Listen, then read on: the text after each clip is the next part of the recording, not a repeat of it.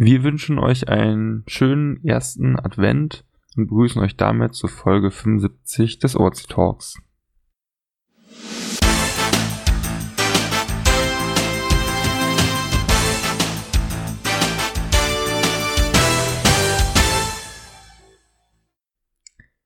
Und wir beginnen wie immer mit der Vorstellung von oben nach unten. Tugiso, du hast das Wort. Dann schließe ich mich doch gleich dir an, Sleni. Wünsche euch auch einen schönen ersten Advent und es grüßt Angelika aus dem Raum Ulm. Ja, viel Spaß beim Kalender öffnen, wünscht Mika aus Berlin. Dem schließt sich Sleni 11 an, der auch schon das erste Türchen geöffnet hat. Ja, einen schönen guten Abend wünscht Frosch, Frosch vom Tal aus dem Bergischen Land.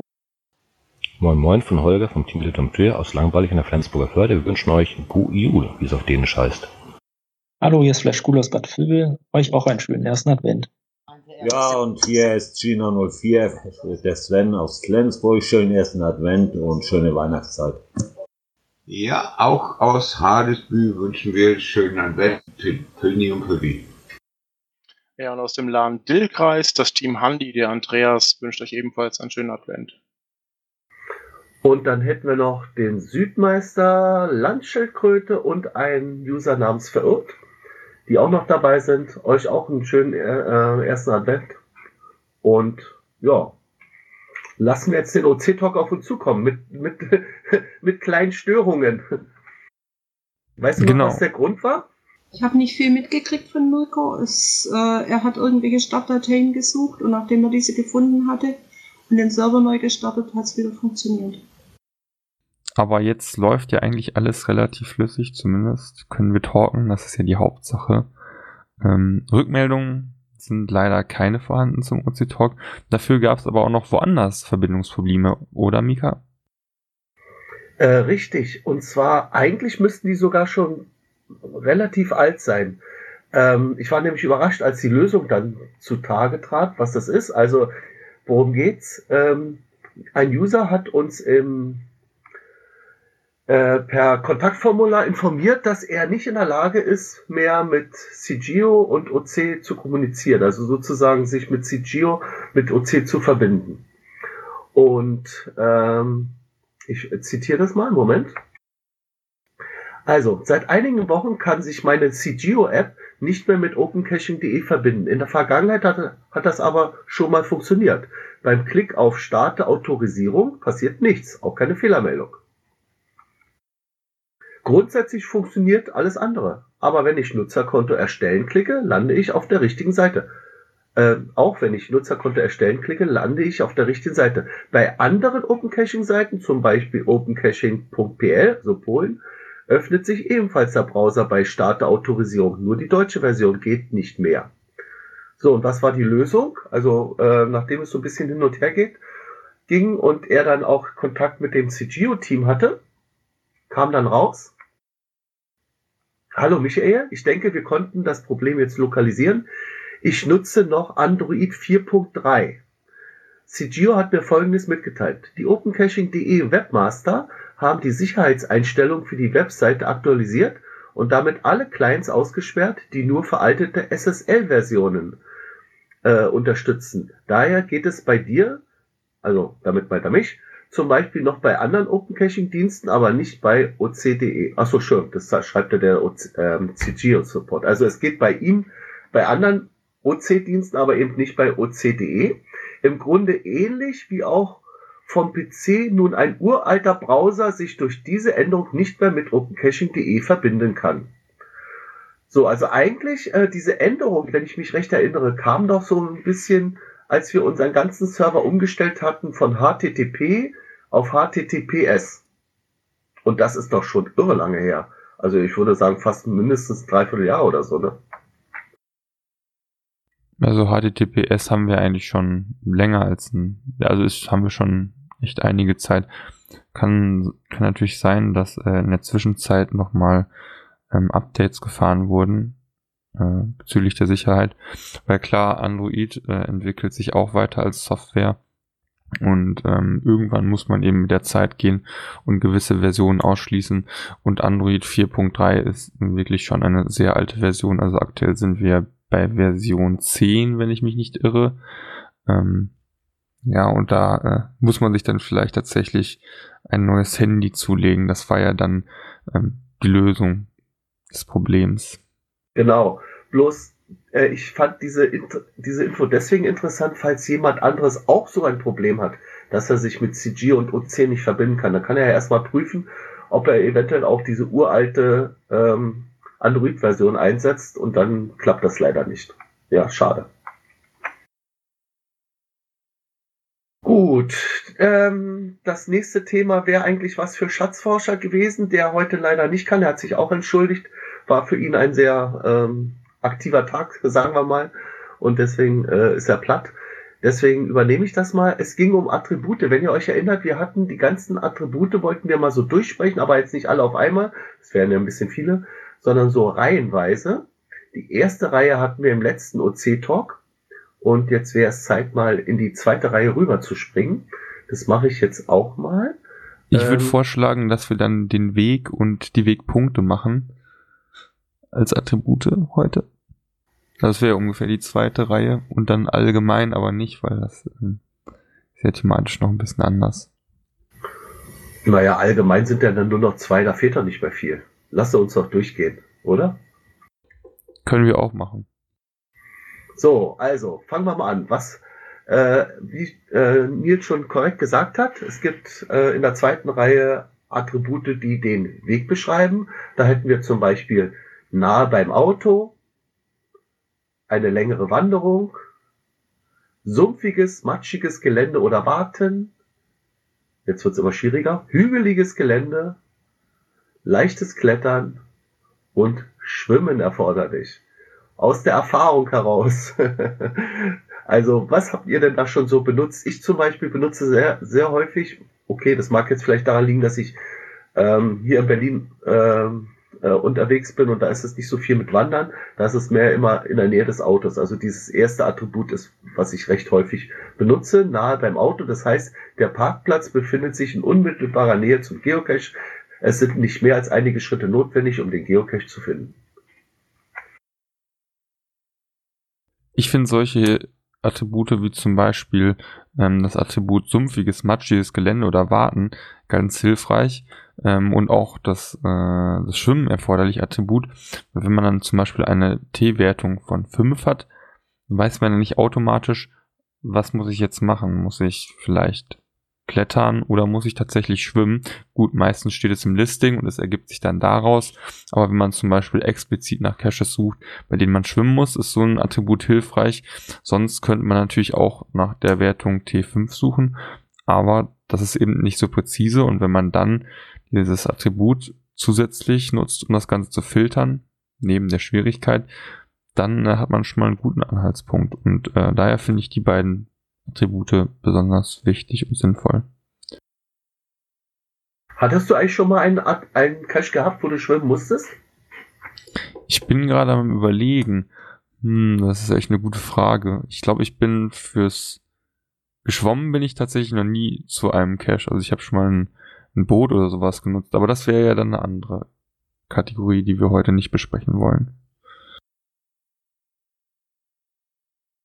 Glaube bei äh, hier, Le Dompteur, ne? Du hattest einen Cache gelegt. Ähm, da musste man ein, ich hoffe, ich spoiler jetzt nicht zu viel, du musstest da irgendwie so einen Stamm lang gehen, der da ziemlich, ziemlich ähm, äh, immer dünner wurde oder so und immer äh, der ragte ins Wasser rein. Das heißt, da, da wäre man wahrscheinlich unfreiwillig irgendwann zum Schwimmer geworden, oder? Ja, da gibt es natürlich Techniken, das Ganze zu umgehen, dass man auf den Baumstamm sich wirklich hinsetzt und ganz langsam hinrobbt. Darauf zu gehen ist nicht zu empfehlen, weil das Wasser ist nur 20 cm tief, aber darunter der Sumpf und der Matsch, der zieht dich rein. Schwimmen musst du da nicht. Schwimmen ist natürlich sinnvoll, wenn man nicht weiß, ob die Fluten, die dann im Herbst kommen oder nach der Schneeschmelze, diesen See, den man dort vorfindet, auf ein, zwei Meter Tiefe eventuell verdichten. Übrigens, Schwimmen darf man nicht ähm, auf die leichte Schulter nehmen. Es gab schon Todesfälle beim Geocaching, wo einer da zu so einer Boje geschwommen ist und ich glaube, das war dann vielleicht eben keine Zeit, wo es wo es warm war, sondern hier vielleicht so Frühjahr oder so, da war das Wasser noch recht kühl und dann hat er dabei auf dem Weg da ähm, einen Herzinfarkt bekommen. Das ist dann untergetaucht. Also Ja, in Sichtweise des letzten Parcours-Events. Wir haben es gesehen, es war ein Thunderball oder bei Thunderball gewesen. Er hat dafür die Strecke überschätzt. Ja, wenn dann noch auch Strömung dazu kommt oder oh, äh, so eine fiesen Dinger hier wie Ebbe und Flut, wenn sie dich so rauszieht, ne, die Ebbe, dann wird es ja noch schlimmer. Wollen wir nicht dran denken. Gut. Ähm, ach so, wegen Schwimmen. Aus eigener Erfahrung, ich hatte jetzt beim Newbie-Event mal so eine Bootstour gemacht und wir hatten einige Caches, da kamen wir mit dem Boot nicht ran. Das heißt, wir waren da, da war so eine, ja, was ist das, so eine, so vielleicht so ein Signalfeuer oder irgendwie eine Leuchtboje, also irgendwas, was man beklettern konnte. Und ähm, das Boot hatte ja einen Tiefgang und das Ding war auf so einer, hm, wie soll ich sagen, auf so einem kleinen äh, Stein äh, Podest drauf. Also sozusagen, man konnte jetzt eben nicht so ranfahren, man konnte auch nicht so an der Seite längs anlegen. Und da musste man eben ein bisschen hinschwimmen. Zum Glück gab es da eine Leiter, sodass ich das dann äh, auch als Schwimmer dann erklettern konnte, dieses, ja, weiß ich nicht, was das war, so Signalpodest oder so. Aber es gibt Bilder von mir, die beweisen, dass ich da am Schwimmen war. Ja, gut. Noch jemand am Schwimmen gewesen? Oder hier am, am ja, was haben wir denn noch hier? Äh, sumpfiges, hügeliges Gelände oder so?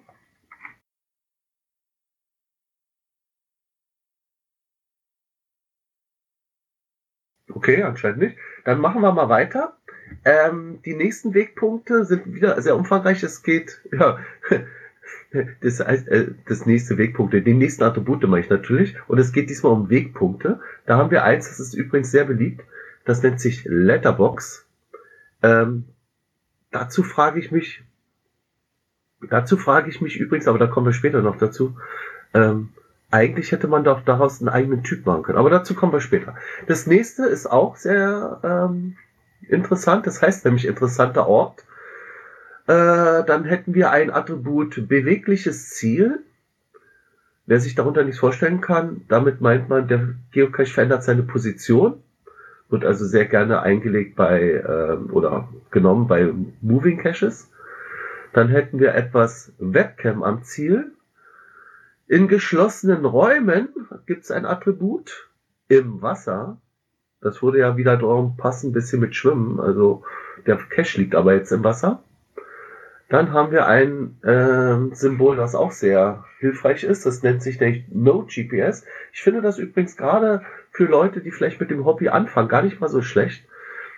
Ähm, no GPS, darum geht's nämlich, dass man auch Sachen findet, wo man kein, ja, äh, kein GPS oder keine Koordinaten braucht, sondern einfach nur eine Beschreibung. Also Letterboxing quasi in der ursprünglichen Form. Wie das ganze Hobby ja ursprünglich mal in Dartmoor im 18 um 1800 begann, wo jemand eine Flasche versteckt hat, äh, irgendwo in so einer Steinmauer und dann hat er das äh, per Beschreibung nur äh, gesagt, dass er mal irgendwie an dieser Birke links abbiegen muss, den Weg lang und da findet ihr rechts eine Mauer und dann musst du dann suchen. So, das letzte ist äh, eins meiner Lieblingsattribute, das ist der Safari Cache. Ähm, ein Fotosymbol Safaris, falls euch das nicht sagt. Ähm, es geht darum, ein Objekt zu finden. Dieses Objekt sollte ständig da sein, also nicht irgendwas wie Pilze, was nur kurzzeitig da ist und dann wieder verschwindet, sondern ja, irgendwie ein Objekt von Dauer. Und äh, was ihr suchen müsst, ist in der Beschreibung äh, vorhanden und ihr müsst auch darauf achten, dass das, was ihr sucht, äh, noch nicht von einem Vorfinder gefunden wurde. Also normalerweise, es gibt Ausnahmen, aber normalerweise ist es so, äh, dass der Ort wenn ihn jemand gefunden hat, für andere Sucher damit äh, vergeben ist. Man muss sich dann also einen anderen Safari-Ort finden, der das Objekt auch abbildet. Und dann lockt man mit den Koordinaten, wo man dieses Objekt gefunden hat. Und das ist eben, äh, das Ganze nennt sich dann Safari-Cache. So, wir hätten also gehabt, nochmal von Anfang an, Letterbox. Wer hat denn von euch schon mal eine Letterbox versteckt? Ich habe eine übrigens. Oder meine Tochter hat eine. Also ich habe auch eine Letterbox. Mit Stempel, hoffe ich doch, ne? Aber selbstverständlich mit Stempel. Das ist ja, finde ich, das Wichtigste und Elementarste an der Letterbox, dass es eben diesen Stempel gibt und dass man dann in sein eigenes Buch den Stempel vom Cache machen kann oder abstempelt und dann seinen eigenen Stempel in das Letterbox-Buch packt. Also das finde ich neben der Sache, dass man eben nicht zwingend ein GPS braucht, ähm, das ganz wichtig für den Letterbox. Und ich finde, das ist auch eine Besonderheit Äh, und ich freue mich dann immer, wenn ich in mein Buch reinschaue, was für unterschiedliche tolle Stempel ich schon gesammelt habe.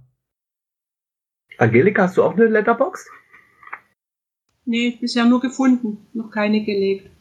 Zu den Letterboxen möchte ich vielleicht noch sagen, äh, es gibt die klassischen äh, Letterboxen, die du gerade beschrieben hast, wo man nur eine äh, Anleitung, also ein Clou hat und dann eventuell zeichnerischen Weg festgelegt ist oder verbal.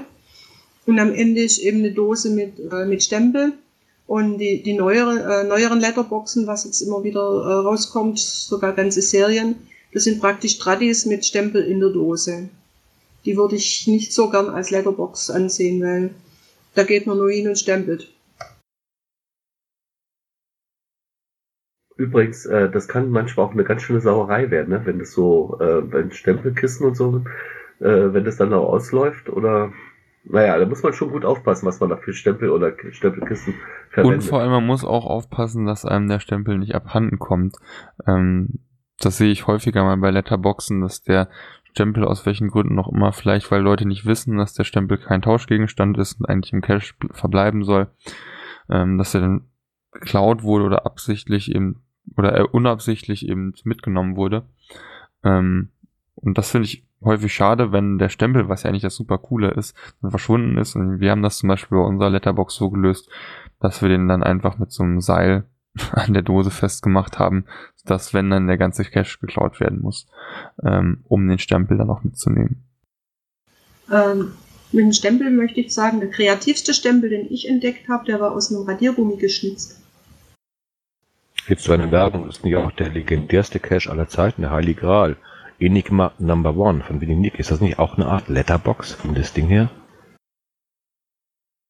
Es ist auf jeden Fall ein Rätsel-Cache, würde ich sagen. Ähm, also, ich glaube, du hast recht, ja. Da musste man, glaube ich, stempeln. Könnte in die Richtung gehen. Aber hat es dann am Ende auch einen Stempel? Sonst ist es vielleicht eher ein Mix aus Letter, ähm, ist eher ein Mix aus Rätsel und Multicache.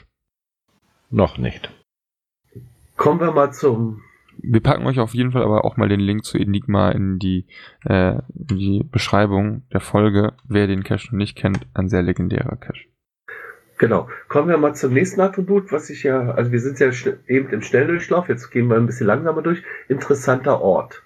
Also eigentlich denke ich mir, ist das ja schon fast eine Voraussetzung für einen Cache. Also ich finde immer, ein Cache sollte eben zu einem interessanten Ort führen oder was Besonderes sein.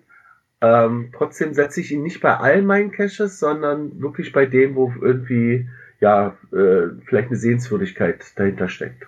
Wie machst du es? Oder wie macht ihr es? Also ich würde es auch nur dort setzen, wo also man wirklich als Tourist etwas Neues zu sehen bekommt und es nichts Alltägliches. Also wirklich eine, eine Sehenswürdigkeit, zu der es sich lohnt, das Ganze zu besuchen. Also in äh, der Beschreibung steht sogar drin, ihr braucht ja nur immer so mit der Maus kurz rüber zu gehen, dann sieht man so ein bisschen die Beschreibung. Der Geocache ist in unmittelbarer Nähe zu einer Sehenswürdigkeit versteckt. Das kann zum Beispiel ein schöner Aussichtspunkt sein oder eine größere Burgruine. Da war ich übrigens gestern, also Ein Besuch würde sich auch ohne besonderen Anlass den Geocache lohnen. Das heißt, selbst wenn ihr nichts findet, da habt ihr immerhin diesen interessanten Ort besucht. Das wäre also auch interessant, interessanter Ort, also den zu filtern. Das nächste war bewegliches Ziel. Der Geocache verändert seine Position und ist, ist deshalb nicht immer am gleichen Ort zu finden. Es gibt Varianten, bei denen der Geocache-Besitzer den Geocache regelmäßig an anderen Orten versteckt oder der Finder den Geocache an einem neuen Ort versteckt und danach muss natürlich der Besitzer jeweils die Beschreibung aktualisieren.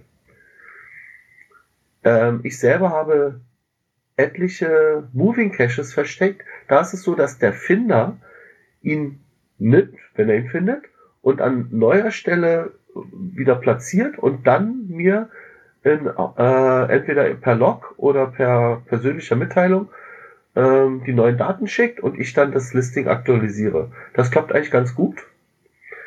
Ähm, was natürlich auch ein Moving Cache wäre, wäre, wenn das Objekt selber, also wenn man zwar fest installiert hat, sagen wir mal, ein Cache unter einer Bank, auf einer Fähre, aber die Fähre selber dauert von einer Uferseite zur nächsten geht. Das wäre dann quasi ja so ein kleiner Mini-Moving Cache. Oder was auch ich schon mal gehört habe, dass jemand einen Cache in einem öffentlichen Verkehrsmittel deponiert, also so unter einer Straßenbahn. Und dann äh, muss man sozusagen in diese Linie einsteigen und dann, die kann ja irgendwo sein, und dann äh, versuchen, den Cache da zu finden. Gibt sowas tatsächlich? Hab Ja, ich in Erfurt ist eine Straßenbahn, die man finden muss. Aber da ist dann keine Dose drin. Da ist äh, an, an der Tür ein Hinweis. Das ist, glaube ich, das Logpasswort. Ah, okay. Aber es gibt noch die andere Variante. Äh, das Auto von dem Cacher oder der, der Cacher selber hat, hat irgendwas an sich, was man finden muss und äh, mit dem man dann locken kann. Oder eben das Auto. Ah, stimmt, das war auch noch. Da erinner- erinnere ich mich an einen Cacher namens Doglobe. Der kam, glaube ich, aus äh, Treuenbrietzen. Ähm, der hatte ein Bluetooth äh, Dongle in seinem Auto aktiviert. Und natürlich immer, wo sein Auto war, konnte man sozusagen, wenn man da in der Nähe war und Bluetooth anhatte, hat man dann das Logpasswort bekommen und konnte dann seinen Cache locken, also seinen Moving Cache. Es gibt einen Moving Cache, da kann man die Position vom Auto im Internet verfolgen. Allerdings äh, ist diese Verfolgung schon seit einiger Zeit äh, deaktiviert. Das andere ist, man muss den Owner anschreiben und fragen, wo er wann ist und dann sein Auto finden. Zum Beispiel in Augsburg. Jetzt, äh, wir wollen hier mal vorwärts kommen, obwohl übrigens, Leute, wir haben nicht so viele Themen, deswegen könnten wir uns eigentlich auch Zeit lassen. Das nächste heißt Webcam am Ziel. Ähm, ja, wenn ich das jetzt lese, frage ich mich, brauchen wir dieses Attribut eigentlich noch? Weil es gibt ja dieses Attribut auch als Cache-Typ. Es gibt ja die, den Cache-Typ Webcam. Da braucht man doch eigentlich nicht mehr Webcam am Ziel. Oder macht das noch Sinn? Die Beschreibung sagt, am Ziel befindet sich eine Webcam und für einen Fund muss man sich muss man das Bild der Webcam von sich selbst aufnehmen, um nachzuweisen, dass man vor Ort war. Ja, das sind genau die, die Sachen, die man auch bei der Webcam machen muss. Manche Webcam-Caches setzen auch andere Bedingungen, zum Beispiel ein Geocache-Banner auf dem Bild. Ähm, die Webadresse der Webcam ist in der Beschreibung angegeben und erfordert kein Benutzerkonto oder ähnliches, um das Webcam-Bild abzurufen. Also ehrlich mal, haben wir da irgendwie noch Bedarf? Seht ihr da für einen hinreichenden Grund für dieses Attribut? Das ist eigentlich redundant zum äh, Cache-Typ, ebenso beim beweglichen Cache. Kann man genauso sagen. Nein, das ist redundant. Holger, ich glaube, du musst irgendwie in die Nähe deines Routers gehen. Ich höre dich nur abgehakt. Schlechte Internetverbindung. Ich sitze gerade hier im nächsten Dorf am Strand. Sorry. ja, ja. Die einen sind am Strand, die anderen sind hart am Arbeiten hier zu Hause. ja. äh, Es ist kalt und dunkel, Mann. Okay, dann habe ich doch ein bisschen Mitleid mit dir. ähm, übrigens, hier ist auch dunkel. Also wir sind ja eine Zeitzone. Nee, aber wirklich, dann ähm, müssten wir mal, wir haben ja demnächst wieder eine Hauptversammlung, Jahreshauptversammlung, da können wir ja mal äh, vielleicht ein bisschen äh, darüber reden, ob wir dieses Attribut abschaffen, beziehungsweise, äh, weil ich das nämlich ganz interessant finde, es gibt ja Moving Caches, hatten wir eben besprochen, und später kommen wir noch dazu, Safari Caches, dass wir die dann als eigene Logtypen äh, Logtypen, was ich schon, Cache-Typen einführen. Für Safari als Cache-Typ haben wir schon äh, ein Ticket aufgemacht. Ja, genau. Nur noch umsetzen. Gut, also sagen wir mal, das überspringen wir jetzt mal. Ich, ich setze es natürlich immer, wenn ich eine Webcam habe. Ich bin ja ein großer Webcam-Liebhaber und äh, habe recht viele in Berlin ähm, gemacht. Und dann ist natürlich so, wenn ich schon, wenn es das Attribut gibt, dann setze ich das auch. Aber letzten Endes ist es wirklich, ja, es ist wie eins zu eins. Also ich habe einen Cache-Typ Webcam, das ist natürlich klar, dass auch das Attribut dazu gehört. Es macht keinen Sinn, das wegzulassen, aber andererseits, wozu brauchen wir es, wenn wir auch nach dem Cache-Typ selber suchen könnten? Also für mich macht das absolut keinen Sinn. So, dann haben wir in geschlossenen Räumen, Höhle, Gebäude etc. Das Ziel des Geocaches liegt nicht im Freien, sondern zum Beispiel in einem Gebäude oder in einer Höhle. Ähm, ja, also da, wenn ich das Attribut sehe, fällt mir eigentlich sofort ein Fledermausschutz. Zumindest bei Höhlen. Da solltet ihr also aufpassen, dass ihr das, ähm, den Cache deaktiviert habt. Jetzt wäre ja Fledermausschutzzeit. Und ähm, ich glaube, kann man denn überhaupt sicher gehen, dass man in einer Höhle ist oder einen Cache in einer Höhle hat, wo keine Fledermaus ist? Ich meine, die sind doch deutsch, die sind da überall, oder? Oder, oder gibt es Höhlen, die Fledermäuse nicht mögen, weil sie zu zugig sind? Nils, du bist doch unser Umweltexperte hier. Ähm, ja, ich weiß es auch nicht, ähm, weil so gut kenne ich mich mit Fledermäusen dann doch, doch nicht aus. Ähm, ich denke aber schon, dass die deutschlandweit verbreitet sind und man deshalb auch in allen Bundesländern eben diese Fledermaussperre wahrnimmt und umsetzt. Ich war übrigens gestern, äh, wie gesagt, ich war ja äh, bei einer Burg, ähm, die Burg Plassen, Plassenburg, also in äh, Kulmbach. Und da war, das fand ich echt interessant, am Eingang, kleines Schild, Fledermäuse willkommen. Das fand ich gut. also, na gut, das weiß man jetzt natürlich nicht. Das haben die meisten Höhlen wahrscheinlich so ein Schild nicht, dass man gleich sehen kann, okay, da gäbe es welche und dann deaktiviere ich das Listing. Aber ich finde, man sollte dann eben auch nur mal sicher gehen und äh, ja, äh, wenn man das hat, dann auch deaktivieren. Allerdings, es steht ja auch in Gebäuden. Nehmen wir an, jetzt zum Beispiel eine Bibliothek. Angelika, hattest du schon mal einen Cache, der in einem Gebäude versteckt war? Ja, verschiedene. Es gibt Museen, wo was drin ist. Es, äh, du hast gesagt Büchereien, oder es gibt auch in der, ich habe jetzt allerdings auf der anderen Plattform einen in der Tiefgarage im Parkhaus gefunden. Da gibt es schon verschiedene, oder äh, manche Lost Places sind eben verlassene Häuser, da kann man das auch nehmen. Wir haben ja kein Symbol für Lost Place. Da wäre dieses Attribut dann auch angebracht, wenn das äh, praktisch nicht im Freien, sondern unter Dach ist. Oder in Museen oder sowas. Da habe ich auch schon mal Caches gefunden. Also ich hatte auch einen Museums äh, der allerdings das Finale draußen hatte, aber alle Stationen, die man erst ermitteln musste, also die Suchaufgaben, die waren im Museum drin. Nur das Finale war dann draußen. Ähm, übrigens, also eigentlich ist das ein ideales Attribut, falls ihr gerade, was ja jetzt passt, hier in dieser Jahreszeit, äh, schlechtes Wetter habt, Nieselregen oder so, dann könnt ihr ja mal nach diesem Attribut filtern. Dann dürfte die Suche relativ trocken ablaufen. Natürlich müsst ihr erst den Weg hinfinden, aber dann seid ihr schnell überdacht. Äh, nicht so trocken wird es beim nächsten Attribut, das heißt nämlich im Wasser. Der Geocache oder eine der Stationen ist im Wasser versteckt. Um die Aufgabe zu lösen, muss man gegebenenfalls das Wasser betreten, schwimmen oder tauchen.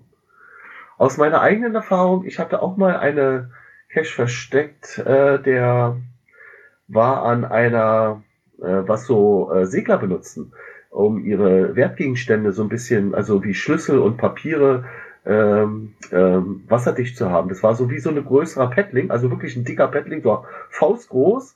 Den konnte man zuschrauben und der war an der Schnur dran.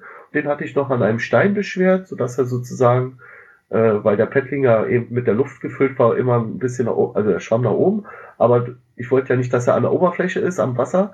Und deswegen war der noch am Stein dran und dann war er so vielleicht einen Meter tief. Also man, man konnte ihn ergreifen und dann mit dem Stein zusammen rausziehen. Ist leider gemuckelt worden, und ich hatte noch nicht äh, Ersatz gefunden, deswegen ist er jetzt im Moment immer schief, aber irgendwann werde ich vielleicht nochmal ihn wiederbeleben. Und äh, wie steht's bei euch? Jetzt frage ich mal Holger, ich hoffe seine Verbindung steht. Hast du schon einen Wassercache, einen Cache gelegt, der im Wasser liegt? Selber gelegt nicht, aber gefunden und nicht gelegt, weil das Wasser bewegt sich. Das heißt, die Caches bewegen sich. Und ich glaube nicht, dass sie gemuggelt werden, sondern einfach nur weggeschwemmt werden. Ja, aber bei mir war wirklich, das war fast ein stehendes Gewässer, es war so ein Seitenarm, da ist nichts. Also der muss wahrscheinlich gesehen worden sein. Der war auch ganz in Ufernähe. Naja, Pech gehabt.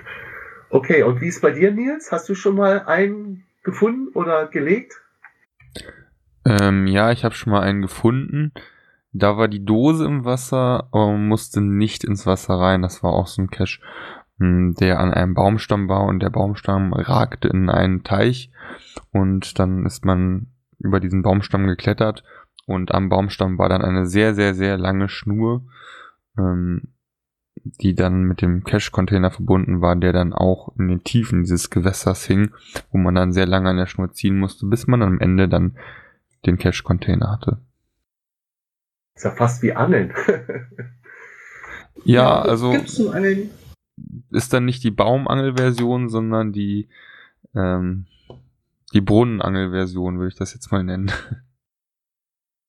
Ja, ich hatte einen, der war in ungefähr zwei Meter Tiefe in der Brenz. Da musste man mit dem Boot drüber und dann mit der Magnetangel den, äh, die Dose hochholen. Die äh, einfache Variante ist, dass eben die, äh, die Dose im Wasser schwimmt und mit, mit einer Schnur befestigt ist, damit sie nicht wegtreibt. Und jetzt frage ich mal Dirk, also mbone204, ich hoffe, du hörst uns zu, ein ähm, Podcast-Kollege von der Cash-Frequenz, die anscheinend gerade ihren, ihre eigene Folge beendet haben, die senden nämlich auch meist äh, sonntags. Ähm, Dirk, du bist doch auch Taucher. Hast du schon mal einen Unterwasser-Cache gefunden? Okay, Dirk hat anscheinend abgeschaltet. mal sehen, wann er wieder zu sich kommt. Schade. Also ich habe jedenfalls in seinem Profilbild, ähm, er ist ja auch bei uns in der Telegram-Gruppe drin, da sieht man ihn, glaube ich, mit so einem äh, im Tauchanzug da lächeln oder, oder mit der Maske. Da wollte ich ihn mal fragen. Ähm, ja, ansonsten erinnere ich mich noch an einen ähm, Cache, da muss, also den hatte mein Vater gelegt mit einem Boot aus. Also wie gesagt, er ist äh, hat ähm, ein Boot und legt deswegen auch gerne oder legt nicht, aber er wusste, dass ich ja das Hobby betreibe und hat deswegen mit meinen Jungs zusammen äh, einen Cache gelegt an der äußersten Grenze. Ähm, da waren so eine Holz, äh, ja, wie sagt man dazu, Holz, Holzpfähle, wo man, man rauf balancieren konnte. Ich würde sagen, so wie eine Abtrennung zwischen dem einen Uferbereich, vielleicht so, wo Schilf ist und auf der anderen offenen Seite und da waren so Holzstäbe, so wie man eben so kennt, so äh, ja, so breit wie ein Teller. Und äh, die gingen so ein bisschen ins Wasser raus und an, an der letzten Ecke hatte er dann was versteckt, äh, was im Wasser drin war. Äh, das war natürlich recht muckelarm, denn niemand kommt auf die Idee, da ist die, auf diesen Stäben bis nach hinten durchzulaufen, außer ich natürlich, weil ich ja wusste, dass mein Vater da was versteckt hat. Das Problem hat sich dann aber herausgestellt, und darauf sollte man immer achten, wenn man sowas macht, das Behältnis muss absolut, und ich meine jetzt wirklich hundertprozentig wasserdicht sein. Es reicht nicht nur so, wie äh, manche denken ja auch Filmdosen sind wasserdicht. Nee, nee. Ähm, das muss also richtig zuverlässig abgeschlossen sein. Also so ein Paddling, der könnte das glaube ich schon aushalten. Ne? Ähm, aber er muss natürlich auch gut zugedreht sein. Ist ja wie eine Flasche, eine Colaflasche, die geht ja auch nicht auf, wenn man sie auf den Kopf dreht, also läuft aus. Aber trotzdem, oder läuft was rein. Aber trotzdem, äh, also da muss man sehr darauf achten, dass dieser Behälter äh, sich so gut schließt, dass er auch eine längere Zeit im Wasser, also der hält ja, der ist ja fast 24 Stunden im Wasser, ähm, das aushält. Es gibt aber auch eine, die, die virtuelle Variante, die habe ich auch schon gesehen, dass man tauchen muss und ein Logpasswort ablesen. Genau, nur eine Tafel findet oder so, ne? Mhm. Und die ganz äh, äh exotische Variante, was wir mal als Cache hatten, da hatte ein Segler seinen Anker verloren und hat dann äh, das Suchgebiet eingegeben und einen Cache draus gemacht, dass man seinen Anker findet.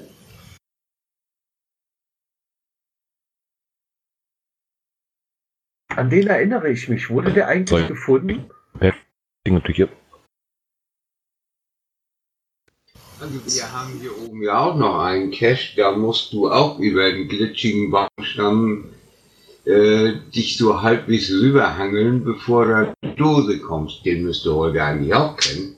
Na, ich hatte den doch erwähnt am Anfang, oder? Wo das da so, wo man eventuell Wasser stürzen konnte. Ja, wie schön, wie schön. In Glücksburg.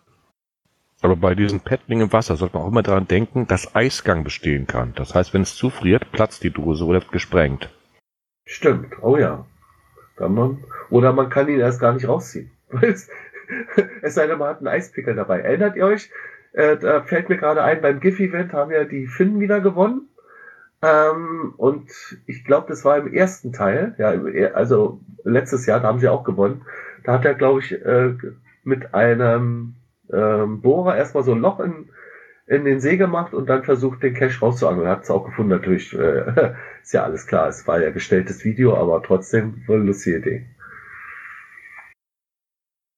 Also wer das nicht kennt, ähm, googelt mal äh, GIF, G-I-F-F und dann Real, R-E-E-L. Also das steht, glaube ich, für so Rad oder ja, Real, also sozusagen Durchlauf und dann ähm, give real in allen zwei Wörtern und dann habt ihr dann die ganzen Wettbewerbsbeiträge, die ganz lustig sind. Kleine Kurzfilme zum Thema Geocaching. Ah, weiter geht's. Was haben wir denn jetzt? Das nächste Attribut heißt No GPS. Benutzt man natürlich gerne bei Letterboxen, hatte ich ja gesagt, weil die mit Beschreibung sind. Das heißt, wenn man dieses setzt, ist meistens auch das mit dem Letterbox oder umgekehrt, wenn man eine Letterbox aktiviert hat, ist meistens dieses No GPS auch aktiviert. Dieser Geocache, äh, schon, dieser Cache lässt sich auch ohne GPS-Empfänger finden. Die Aufgaben sind so gestellt, dass man außer den Startkoordinaten keine weiteren Koordinaten verwenden muss. Und ich finde das gar nicht mal so schlecht, gerade für Anfänger, die so ins Hobby einsteigen. Nicht jeder hat ja gleich ein GPS-Gerät. Na gut, heutzutage hat zwar jeder schon ein Handy und damit könnte man wieder Koordinaten empfangen, aber trotzdem, ich finde es nicht schlecht, auch mal einen Cache zu haben, der ohne GPS auskommt, vielleicht nur mit einer Beschreibung eins meiner Lieblinge ist ja, die habe ich mal mit Tobi, also vom Team Tarot Zoo gemacht. Da haben wir den Weg zum Cache in einem Podcast beschrieben und sozusagen gesagt, ja, wir gehen jetzt hier gerade die Treppe der U-Bahn rauf und jetzt sehen wir da links äh, einen Park und da geht's wieder eine Treppe runter und dann gehen wir einmal so an den Fenstern lang und jetzt kommen wir zu einem Zaun und da, da ist jetzt der Cache oder werden wir ihn deponieren. Also sozusagen ein, eine Audiotour zum Cache. In Augsburg gab es eine Videotour zum Cache, die ist leider vor wenigen Tagen archiviert worden. Da musste man sich das Video angucken und gucken, wie der läuft, bis man zur Dose kommt. Und da muss ich sagen, diese Art Caches sind äh, Alleinstellungsmerkmal von Open Caching, weil bei Geocaching ist es zwingend erforderlich, dass äh, Final-Koordinaten angegeben werden. Ist das nicht ähnlich wie äh, dein Stadtverkehr oder wie das Ding heißt, Mika, oder unsere Stadttour hier in Flensburg, äh, wo du Startkoordinaten hast und dann äh, halt anhand der Bilder weitergehst? Genau. Ähm, das ist aber zu, zum Tochter, das ist nicht mein Cache. Wobei, du hast recht, äh, die Uridee hatte ja ich, äh, die nannte sich Grüne Welle.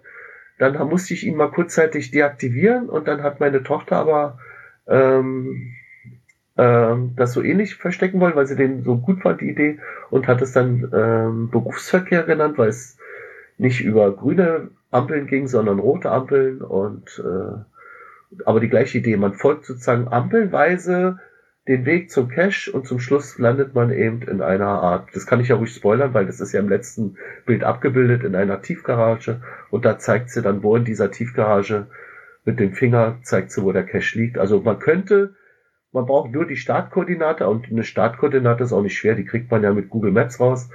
Äh, zur Startkoordinate gehen und dann müsste man eben sich die Ampeln mal angucken, die da alle in der Nähe sind und sich von Ampel zu Ampel hangeln. Notfalls äh, ist es manchmal ein bisschen schwierig, weil mal eine Strecke, längere Strecke eben keine Ampel kommt. Da muss man eben jetzt in eine Richtung ganz weiter geradeaus gehen. Aber dafür gibt es ja auch Google Street View. Also jedenfalls in vielen Städten. In Berlin ist das fast vollständig abgedeckt.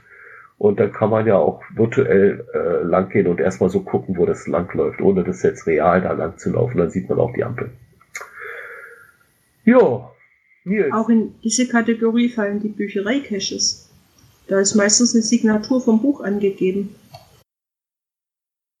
Das ist nicht schlecht. Das wurde auch wieder äh, das Attribut passen mit geschlossenen Räumen. Kann man auch wieder beide zusammen verwenden. Also ihr seht, Attribute treten meistens nicht allein auf, man verwendet sie immer öfters äh, im Zusammenspiel mit anderen.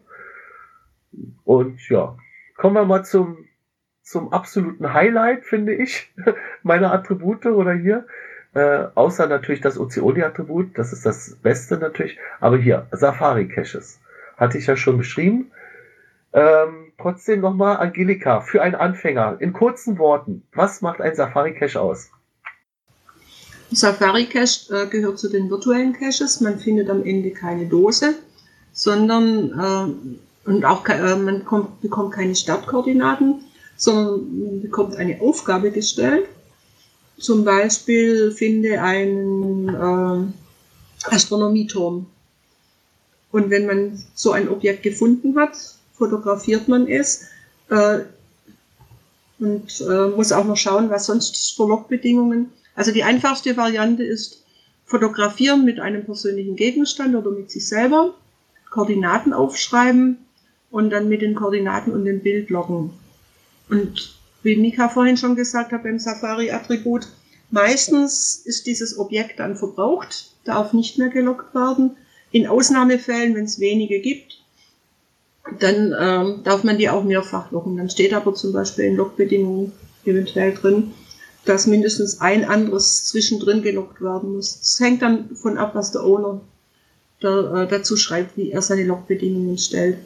Aber durch diese Safari-Caches guckt man einfach mit anderen Augen durch die Welt und läuft so ganz unbedarft und sieht plötzlich Platz 8, dazu gibt es eine Safari. Schnell ein Fotoapparat zücken und wenn man Glück hat, hat es noch niemand anders gefunden vorher. Gut beschrieben, vielen Dank. Ja, und ähm, eigentlich ist das auch quasi, würde ich sagen, sind wir da auch auf dem Weg hin. Ob wir es jetzt wann das erreichen, ist noch nicht klar, dass wir diese Safari-Caches quasi als eigenen Cache-Typ auslagern, sodass es damit wie die Webcam auch äh, ja äh, quasi als Attribut damit wieder hinfällig geworden ist.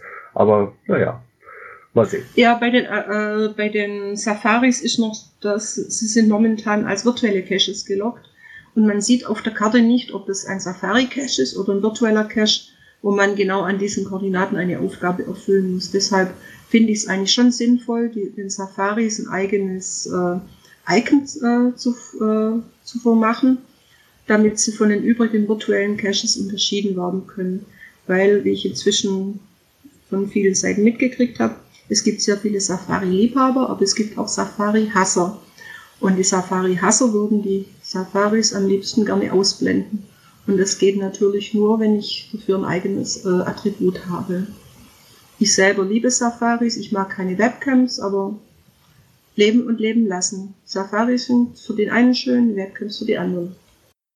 Ich finde Safaris alleine schon deswegen schön, weil sie gerade in OC ähm, äh, weißen Gebieten, also wo die Landkarte recht unbefleckt ist mit Caches, trotzdem die Möglichkeit äh, des Cachings anbieten, weil man ja selbst, sage ich mal, in Hintertupfingen äh, noch irgendwelche Aufgaben bewältigen kann, also irgendwelche Suchaufgaben, währenddessen, ob man da jetzt einen OC-Cache, also einen realen Cache mit Behälter findet, äh, dürfte dann vielleicht da in diesem Ort, äh, wenn er so in der, wie sagt man dazu, Diaspora liegt oder so im äh, abseits aller, aller Caches äh, sehr schwer sein. Aber äh, wenn man trotzdem, damit man die Lust am Cache nicht verliert, hätte man immerhin noch die Not zur Not die Safari-Caches. Deswegen finde ich es auch nicht schlecht. Also aus OC-Sicht zumindest. Wobei ich auch zugeben muss, eine virtuelle, also ein, äh, ein virtueller Cache oder eine Dose, da ist mir eine Dose natürlich lieber.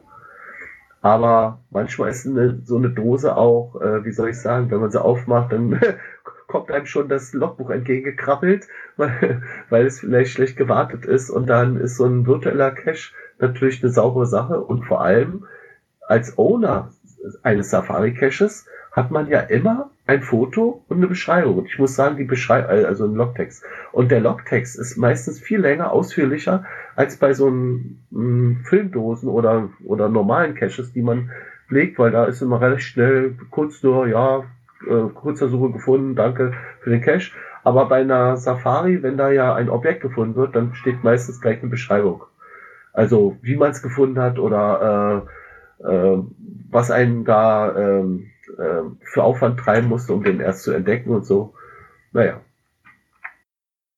Gut, die letzten beiden Attribute. Wir sind in einer ganz anderen Rubrik jetzt. Oh, jetzt geht gerade mein Drucker an, deswegen ein bisschen laut im Hintergrund. Das eine nennt sich Dollarzeichen und das andere nennt sich Übernachtung. Also, Dollarzeichen steht für Zugangs- und Parkentgelt.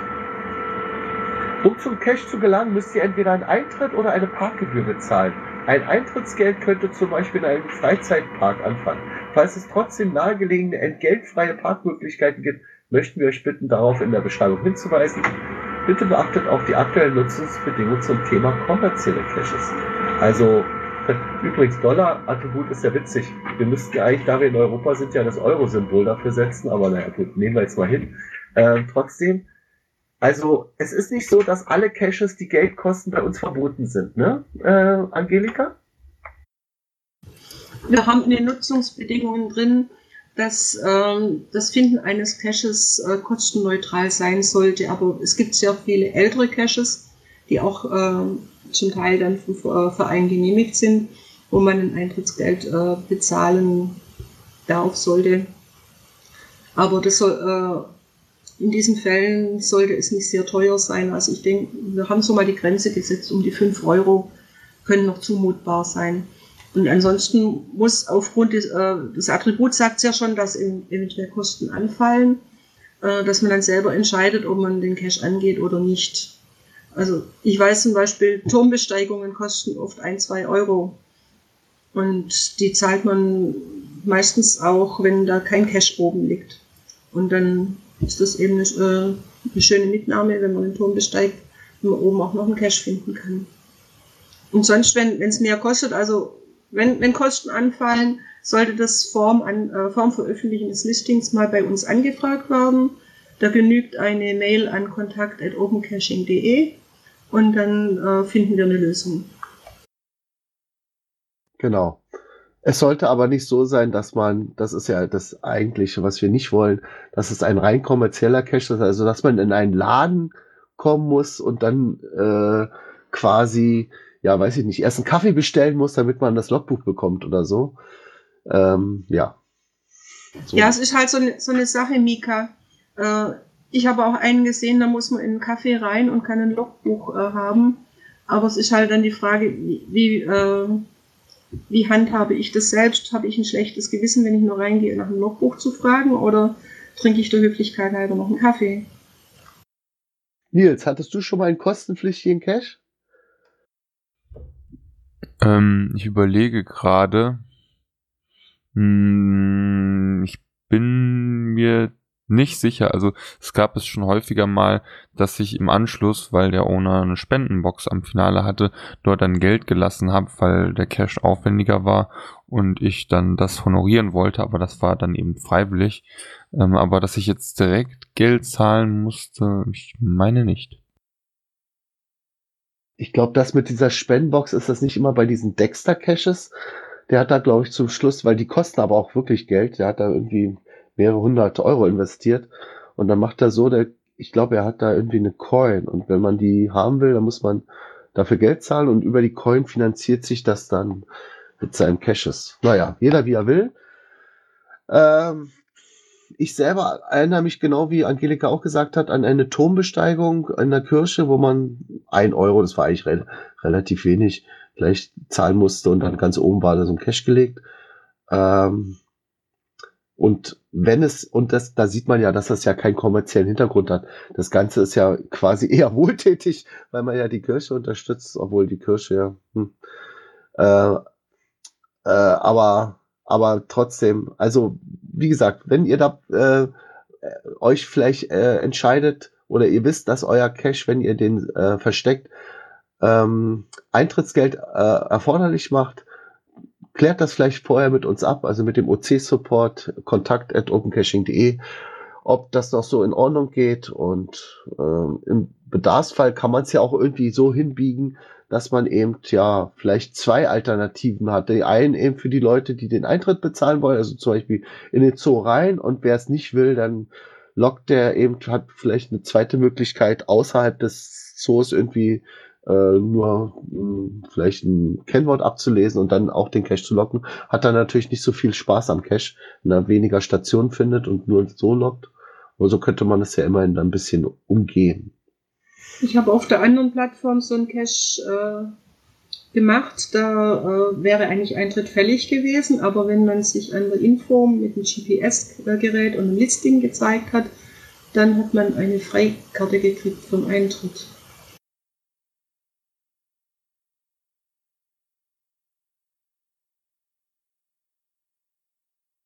Was wir anbieten sollen in dieser zweiten Reihe, ähm, die lautet, äh, die Rubrik war allgemein und die lautet Übernachtung erforderlich. Das ist, da ist so ein kleines Bett äh, abgebildet und da steht drin, der Geocache kann nicht mit einer einzigen Tages- oder Nachttour gelöst werden. Er muss entweder mehrmals angefahren werden oder es muss vor Ort übernachtet werden. Bei diesem Attribut soll die Zeit für Recherchen vorab nicht berücksichtigt werden, sondern nur die Zeit vor Ort. Also wenn ich mich jetzt recht erinnere, ich hatte zwar ähm, einen Cache, der äh, oder eine, eine ganze Tour gemacht, aber da waren ja mehrere Caches dran beteiligt, aber einen einzelnen Cache, wo ich mehrere Tage unterwegs brauchte, also ist quasi wie ein Multi. Da fällt mir jetzt so auf Anhieb vielleicht dieser eine in, äh, ist das Norwegen ein? Nothing but Stones, äh, wo man da über äh, Steine läuft und dann zwischendurch auch da ein Zelt aufbauen muss und übernachten, weil man, weil das so weit ist. Aber, oder hier zum Beispiel München-Venedig als Multicache, wo man so eine Art Tour macht auf dem alten Wanderweg, so über die Alpen rüber. Den schafft man natürlich auch nicht an einem Tag. Aber äh, ich selber habe so einen Cache noch nie gemacht. Also dürften nicht so viele geben. Müsste ich mal suchen. Hier, Nils, hast du schon mal einen gemacht? Ich suche derweil mal, ob wir einen haben. Vielleicht ein OC-HQ-Event. Ha. Das HQ-Event äh, hatte ich ja eine Übernachtung gehabt, genau, weil ich eben möglichst viel von dem HQ-Event miterleben wollte. Aber ist das jetzt ein einzelner Cache? Das war doch nur das Hauptevent war ein Cache, das Vorevent war ein einzelner Cache. Hattet ihr das wirklich gesetzt? Ich muss das mal suchen. Also ich weiß, dass es einen Wandercache gibt äh, um die Lüneburger Heide oder weiter. Der müsste über 200 Kilometer sein. Den schafft man auch nicht an einem Tag. Also ich bin auch schon mal einen Wandercache gelaufen, den man auch nicht an einem Tag geschafft hat. Ähm, und da haben wir dann auch übernachtet. Und bei solchen Caches ist das Attribut, denke ich, sehr gut aufgehoben. Erstaunlicherweise, ich habe jetzt mal hier gesucht, findet der 10 Caches bei uns, die dieses Attribut gesetzt haben. Zum Beispiel, ähm, ich gehe mal hier auf den ähm, einen hier, da, da sehe ich es schon gleich am Titel durch die Heide in Klammern 120 Kilometer Wandercache, Klammer zu. Das ist wahrscheinlich der, den ich gerade gesagt habe. Dann habe ich mich mit der Länge vertan. Okay, der hat die OC-Nummer OCEDA0. Und der hat dieses äh, Übernachtung erforderlich Attribut gesetzt. Also es gibt schon bei uns auch einige Caches, die es setzen, nicht so viele ja, also wenn euch das passiert, äh, dass ihr so ein Cache mal plant, ähm, dann wäre dieses Attribut genau richtig. Wahrscheinlich ist das aber, jetzt haben wir viel zu viel gesprochen über ein Attribut, was eigentlich viel zu wenig gesetzt wird oder überhaupt kaum gesetzt wird. Kommen wir also am besten jetzt zur nächsten Rubrik. Und die wäre, wo sind wir denn jetzt? Äh, Blick hinter die Kulissen fällt weg. Mir fällt auf äh, Anhieb jetzt noch nichts ein, beziehungsweise doch, wir könnten ganz kurz, oder Angelika, wollen wir es kurz ansprechen, dass wir ähm, gerade im Begriff sind, jemand für den Support zu akquirieren? Ja, aber da würde ich jetzt noch nicht so viel sprechen. Derjenige ist dabei. Wir, wir wollen uns nach, nach dem Talk noch im Offline-Teil unterhalten. Genau, dann bleiben wir noch ein bisschen online, also danach und ziehen uns mal im Raum zurück. Aber auf jeden Fall äh, wie gesagt, es gilt immer bei uns bei OC, wir sind eine Plattform, wo jeder mitmachen kann. Wenn ihr also Lust habt und äh, euch irgendwie denkt, ja, hier, ich kann zum Beispiel gut programmieren oder ich kenne mich mit Datenbanken aus oder ich ähm, bin aktiver Cacher und könnte hier ähm, quasi vor Ort Cache-Kontrollen mitmachen oder egal was. Also irgendwie, wo ihr eine Idee habt, ähm, mitzuarbeiten, sprecht uns an und wir werden versuchen, euch ähm, da irgendwie, wenn es möglich ist, äh, ins, ins Team zu integrieren. Um es mal kurz zu sagen. Vielleicht können wir ja ankündigen, dass wir dabei sind, äh, ein bisschen klarzustellen, was es für verschiedene äh, Arten gibt. Also ein normaler Cacher oder Teammitglied oder äh, Fördermitglied oder Vereinsmitglied, was in einem der kommenden Talks dann Thema sein wird. Genau, also Nils, da wolltest du ja, glaube ich, das ein bisschen klarstellen. Ich denke mal, das kommt dann vielleicht im Januar, ne? Ja, ich will dich jetzt nicht unter Druck setzen. Im nächsten Jahr. 2020. Ja, hoffentlich, hoffentlich. 2020 hört sich doch gut an. Und dann wären wir jetzt schon bei den Tipps und Tricks. Und da möchte ich nochmal den ähm, Teil weiterführen. Wir hatten im ersten Teil, das war im letzten OC-Talk November, geschrieben, was es für äh, gute Gründe gibt, einen, einen, um mal jetzt einen von vielen Gründen zu sagen, zum Beispiel, wenn er auf Privatbesitz ist, und äh, man das merkt als Sucher, hey, ich kann hier nicht hin, da ist ein dicker Zaun davor, da steht sogar extra äh, Privatbesitz, äh, bitte nicht betreten oder so, dann ist das natürlich äh, ein Grund, so, wenn man so auf so ein Cache stößt und das nicht im Listing groß erwähnt ist, dass man darauf darf, weil es mit dem Owner, mit dem Eigentümer abgesprochen ist, dass man diesen Cache meldet, wobei man natürlich normalerweise erst die Rangfolge macht, erst den Owner kontaktieren, wenn der nicht reagiert, dann den Cache melden und dann würden wir vom Support dann weiter handeln. So, aber es gibt auch unpassende Gründe, einen Cache zu melden und jetzt werde ich mal dahin wechseln. Dauert ein bisschen, Moment. So, also gute Gründe hatten wir in der letzten Folge. Wer es verpasst hat, einfach nachhören. Und die unpassenden Gründe wären zum Beispiel, der Cache wurde auf einer anderen Plattform archiviert. Also nehmen wir an, wir hätten ein Doppellisting.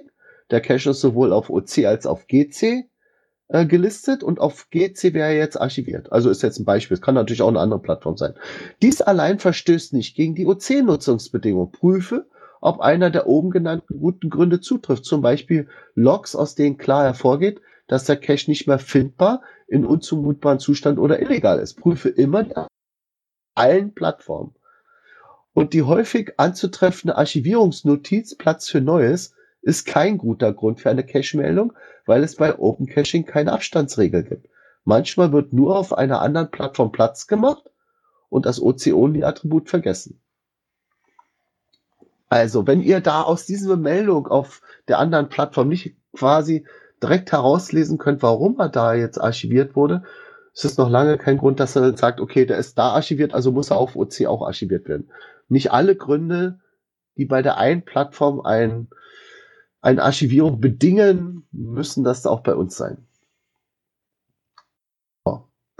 Der zweite Grund. Ähm, der Cache ist schon lange deaktiviert.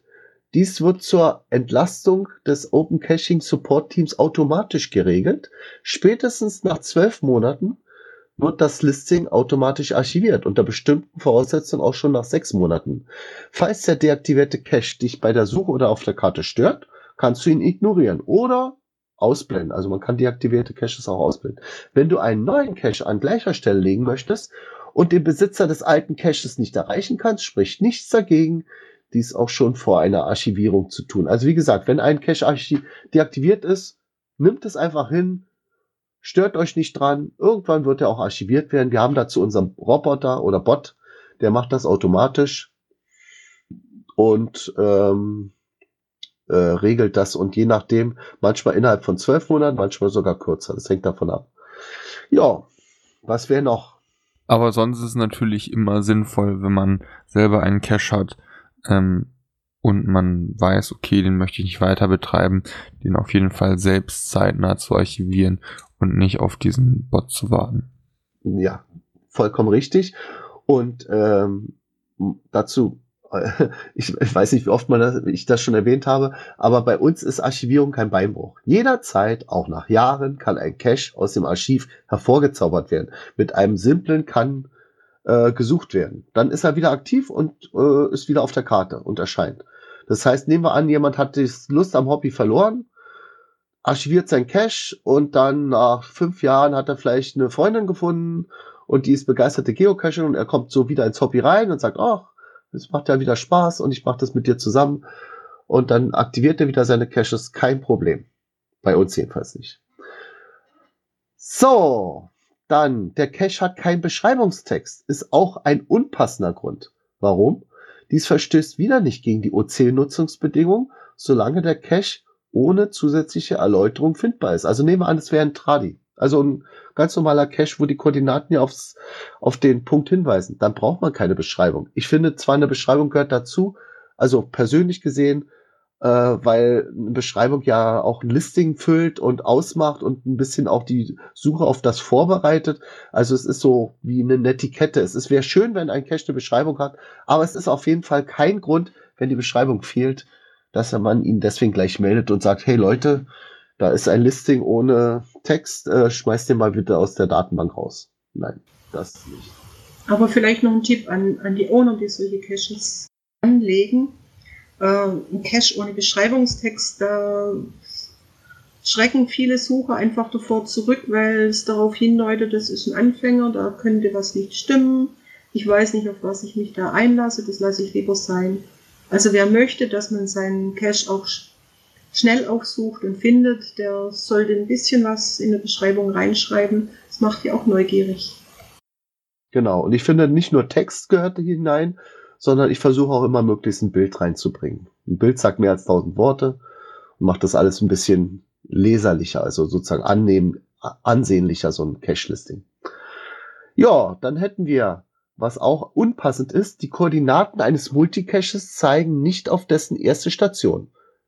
Das ist bei Open Caching zulässig, solange die erste Station anhand des Beschreibungstextes oder zusätzlich angegebener Wegpunkte findbar ist. Also wäre kein Problem.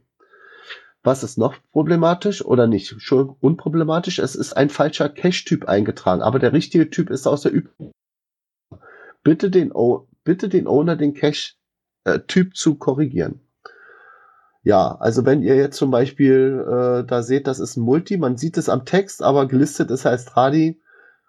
Tja, wie soll ich sagen? hat der Owner sich vertippt.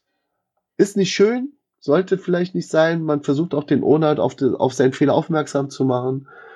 Aber ihn deswegen gleich zu deaktivieren, das wäre so wie mit Kanonen auf Spatzen geschossen. Das braucht man nicht. Aber wir haben ja seit einiger Zeit unsere äh, Flags.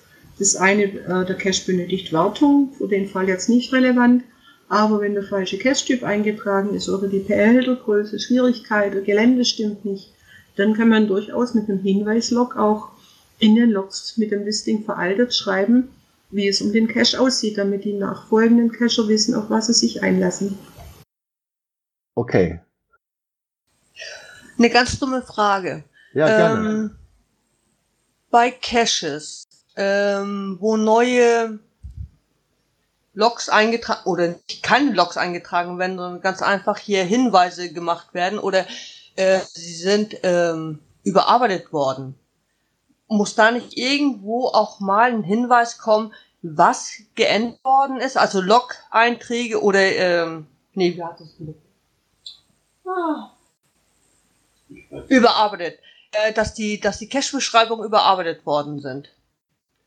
Dass da vielleicht auch mal wirklich hingewiesen werden muss, äh, die müssen auch wirklich angegeben werden, was erneuert worden ist gibt es in unseren Nutzungsbedingungen nicht, ne, Angelika? Nein, da haben wir keine, äh, kein, äh, keinen Passus dazu in den Nutzungsbedingungen. Es ist natürlich guter Stil, wenn man äh, relevante Änderungen gemacht hat, dass man die auch im Listing vermerkt, sei es als Hinweislog auch oder im Listing unten als Edit oder äh, letzte Änderung. Ein kleiner Hinweis auf eine Änderung im Listing, den finden wir äh, im Gegensatz zu den Listings auf der anderen Plattform oben unter den Koordinaten unter zuletzt bearbeitet. Und wenn das vor ein paar Tagen war, dann weiß man, da hat sich was geändert im Listing. Also irgendwas wurde im Listing verändert, sei es die Koordinaten oder im Text.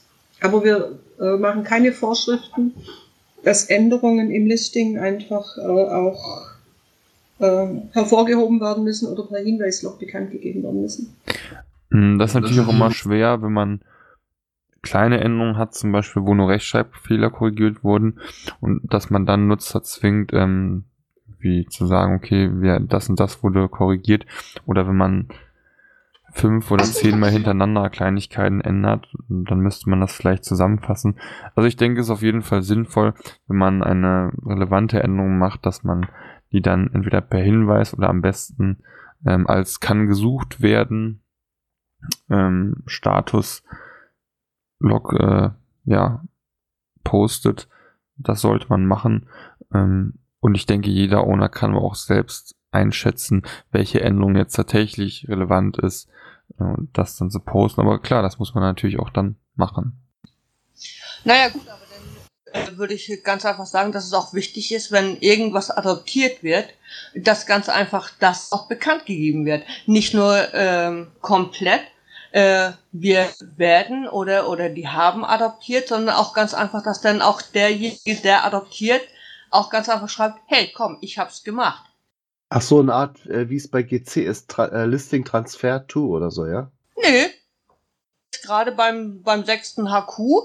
Äh, jeder, jeder adaptiert jetzt auf einmal seine, seine eigenen Caches. Aber es wird auch nicht unbedingt bekannt gegeben. Und das finde ich sehr, sehr dumm. Es werden Änderungen vorgenommen. Und äh, die werden aber auch nicht irgendwie explizit jetzt irgendwie kundgetan, sondern ganz einfach, du stößt darüber, weil du gerade da drauf oder weil du gerade hier das Listing liest. Verstehe ich jetzt nicht ganz. Äh, ich habe auch ein paar der Listings, die, äh, wo ich die Rätsel gemacht habe, adoptiert, aber habe das Listing unverändert gelassen und dann sehe ich jetzt nicht den zwingenden Grund, dass dieses bekannt gegeben werden muss.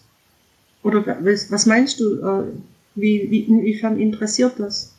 Na, mich. Aber eigentlich ist doch egal, wem das Listing gehört. es sei denn, du magst den Owner nicht und dessen Caches willst du nicht suchen. Aber manchmal passiert ja auch etwas so im, im guten Glauben. Also als ich noch relativ frisch war ähm, und hatte auch äh, ein Cache bei äh, GC versteckt und ich habe mich dann verabschiedet bei GC und gesagt, okay, das ist mein letzter Cache und der soll was ganz Besonderes sein und deswegen habe ich den ähm, wollte ich da gerne einen D, D5er legen, also äh, Difficulty 5, also der schwerste, die schwerste Kategorie. Und dann habe ich, ja, und dann habe ich ein Cache, äh, ein Rätsel mir ausgedacht und dann habe ich das äh, publiziert und äh, der wurde dann nach einer Woche gefunden. Und dann habe ich mir selbst gesagt, hm, irgendwie ging das jetzt ein bisschen zu schnell. So richtig D5 ist das ja nicht, wenn man den innerhalb von einer Woche schon findet. Und äh, dann habe ich das Rätsel verkompliziert. Ich habe also sozusagen ähm, in dem Rätsel ein weiteres Rätsel versteckt, also wie so eine russische Puppe da, die man, die man öffnet und dann wieder eine Puppe vorfindet. Und dann wurde der dann trotzdem nach einer Woche wieder gefunden. Und dann habe ich gesagt, hm, ist immer noch zu schnell. Und dann habe ich jetzt immer weiter kompliziert. Und irgendwann schrieb mich mal ein Cacher an, Micha, du kannst hier nicht dauernd äh, das Listing aktualisieren, du ziehst uns ja den Teppich unter den Füßen weg sozusagen. Dann habe ich dann auch aufgehört. Aber eigentlich war, ich im guten Glauben und habe nur versucht, ähm, dass mein Listing meiner Kategorie D5 entspricht. Und äh, ja, aber irgendwann hast du natürlich recht, sollte man vielleicht auch äh, auf jeden Fall, wenn es sich um größere Änderungen hin, äh, äh, handelt, per einem kann gesucht werden Log. Das ist, wenn man das als Owner macht, kann gesucht werden, steht dann, der Owner hat den Cache gewartet und eine Wartung ist ja auch am Listing arbeiten. Äh, Nochmal darauf hinweisen, was eigentlich passiert ist, ja. Also wenn, wenn das Rätsel verändert wird oder die Final-Koordinate, äh, das Final sich ändert, dann äh, gehört sowas eigentlich äh, ins Listing rein, weil manche haben ja das Rätsel schon gelöst und mir ist es auch schon passiert. Ich bin dann mit den Rätselkoordinaten losgezogen und habe vor Ort nichts gefunden und musste dann mühsam irgendwo durchlesen, um dann zu entdecken, ja, das Final wurde verlegt.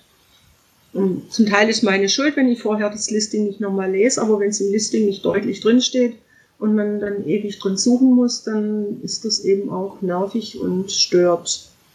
Das ist feiner Stil, es gibt keine Vorschrift dazu. Dann habe ich noch mal eine Frage. Ich weiß nicht, ob das jetzt hier hingehört, wenn äh, ein Final oder ein Bonus-Cache nicht zu finden ist weil da irgendwelche Arbeiten vor Ort passiert sind, äh, diese Cash-Dose von den Arbeitern mitgenommen wurde oder was auch immer und ein anderer Owner schreibt einen Hinweislog, er hätte das Logbuch mit nach Hause genommen, weil es da im Freien rumgeflogen hat, muss dann dieser Cache nicht erstmal deaktiviert werden, damit nicht andere umsonst dahin laufen? Ja.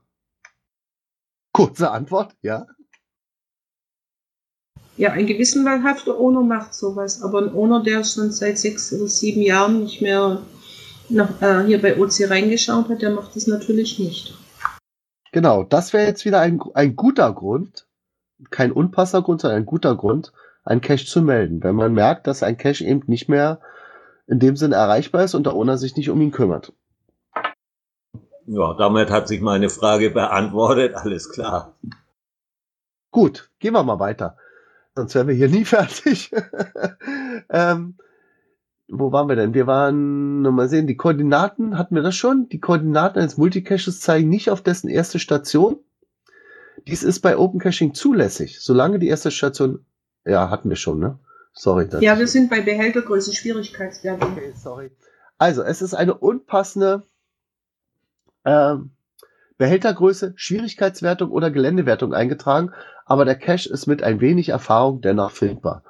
Also, ja, also, wobei gerade Schwierigkeit und Geländewertung, da ist es immer schwer, die richtige, äh, sag ich mal, Kategorie oder Einstufung zu finden. Da ist viel ja, wie soll man sagen, immer ein bisschen Grauzone dabei, weil nehmen wir an, jemand ist jung und kann gut klettern, für den ist so ein Baumcache wahrscheinlich, äh, da kommt er in drei Sekunden rauf und während ich oder andere, die vielleicht ein bisschen schwergewichtiger sind, äh, sich überlegen, äh, äh, jetzt brauche ich erstmal eine Leiter, äh, das wäre für mich jetzt hier ein T5er oder so, weil ich ein Hilfsmittel brauche, um da erstmal raufzukommen. Deswegen, also man muss deswegen nicht gleich ein Cache äh, melden. Höchstens anschreiben und ihm mal überlegen, ob es vielleicht doch sinnvoll wäre, an irgendeiner dieser Sachen zu ähm, was zu ändern. Vielleicht stimmt er mit euch überein, aber selbst wenn er nicht reagiert, ja, dann nimmt das einfach hin. Hauptsache der Cache ist eben dennoch findbar. Das ist ja das Wichtigste. Und mit wenig Erfahrung. Ne?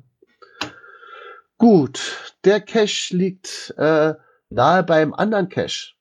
Also sozusagen äh, im Abstand von 10 Metern. Ich hatte mal sogar einen Cache, der lag im Abstand von einem Meter äh, von einem anderen Cache. Das war sozusagen dann quasi eine Wohngemeinschaft. Ist auf OC erlaubt. Es gibt keinen Mindestabstand. Die können also da richtig gebündelt sein.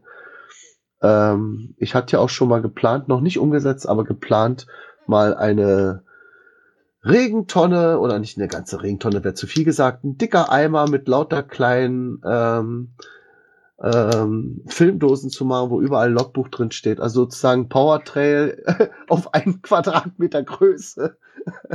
ist zwar ein bisschen komisch, hat vielleicht jetzt nicht so den Spaß eines richtigen Powertrails, aber andererseits äh, ist es vielleicht auch ganz lustig, weil man nämlich erstens dazu auch zu ganz vielen Funden kommt. Ich bin jetzt aber sowieso kein Statistiker, aber mit diesen Funden kann man dann wiederum ja auch Caches bewerten. Und damit, äh, die fehlen mir nämlich manchmal, diese Punkte, ne, diese Sterne. Weil man kann ja erst ab 10 Caches oder 10 Logs, nee, 10 Pfund Logs, wiederum einen davon als mit einem Empfehlung versehen oder sich den Stern aufheben, diese Empfehlung aufheben und dann eben beim übernächsten Mal, also beim 20. Mal dann einen von denen nehmen. Ja, und meine sind immer Mangelware, deswegen fand ich das eine gute Idee, sozusagen diese Regentonne oder diesen Eimer mit ganz vielen Caches. Ich hoffe, ihr habt nichts dagegen, wenn er mal irgendwann kommt. Auf jeden Fall, die Nutzungsbedingungen lassen es zu. So, was ist noch ähm, kein Grund? Der Cache ist vergraben. Das ist auf opencaching.de erlaubt, sofern an dem Ort gegraben werden darf.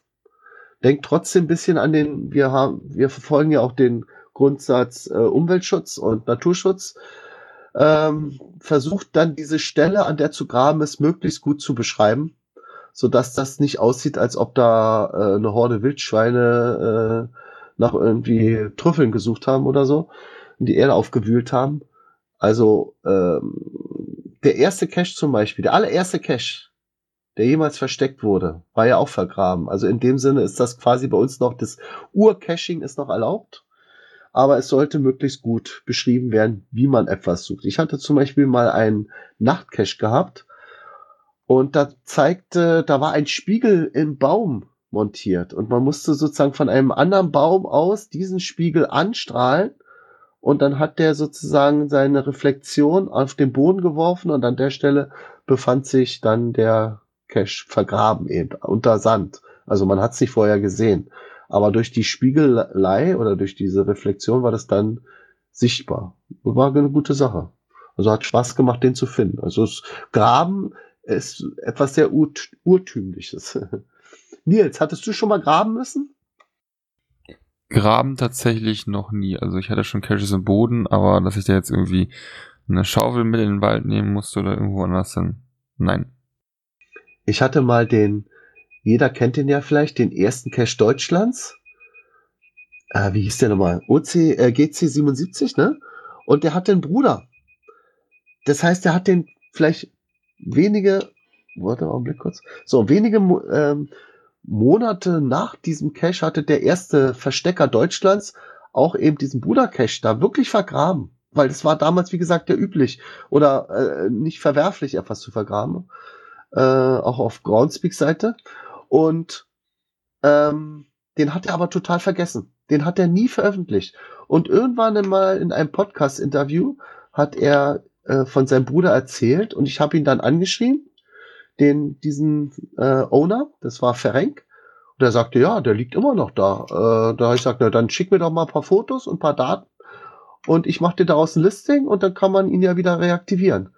Und der ist äh, ähm, dann auch wieder aktiviert worden. Er hatte zwar einen anderen Owner, aber wurde von dem noch ein bisschen besser eingefasst. Vorher war das, sage ich mal, nur so direkt vergraben. Jetzt ist er in so einer Art, ja, quasi fast wie so ein Kanalschacht drin gelegen, bisschen besser ausgehöhlt drumherum und äh, fester oder wie soll man sagen, sicherer von äh, Wasserzufluss gemacht, aber er ist immer noch unter einer Sandschicht.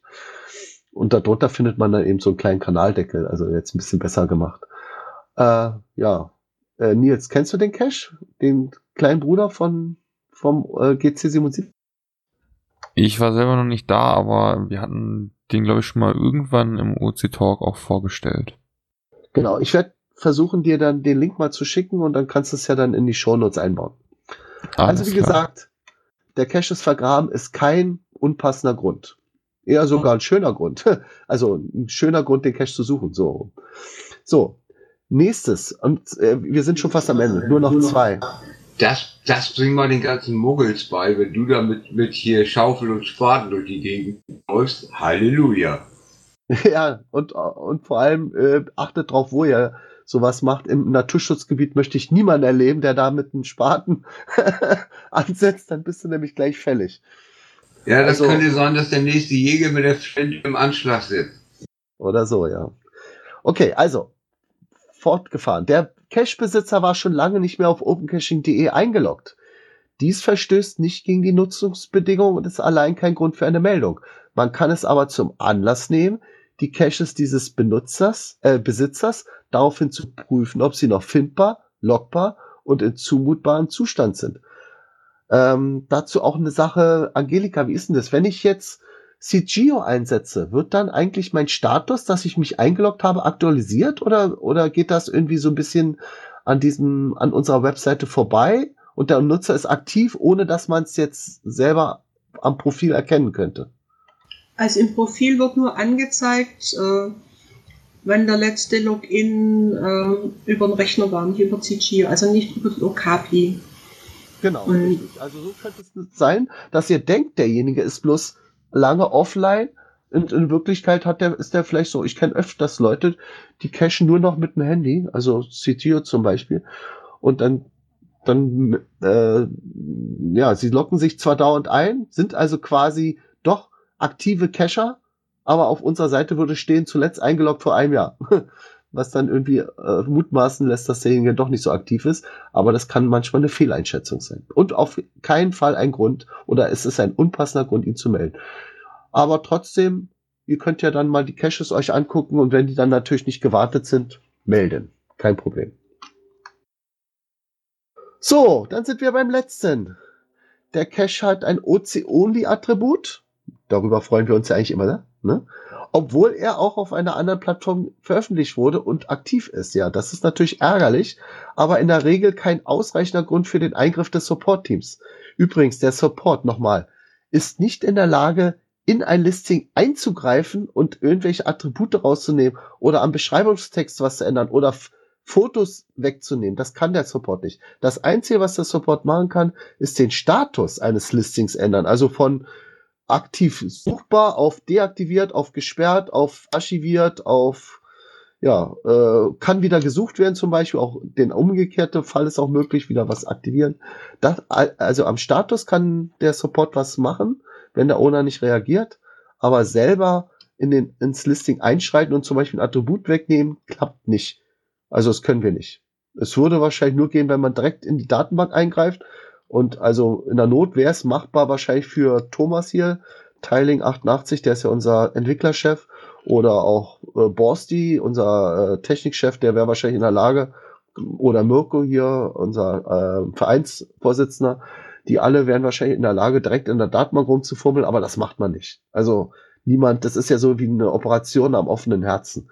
Niemand macht da, setzt Attribute direkt in, über Datenbank-Eingriffe. Äh, das macht man, wenn, dann nur über die Webseite und das kann nur der Owner.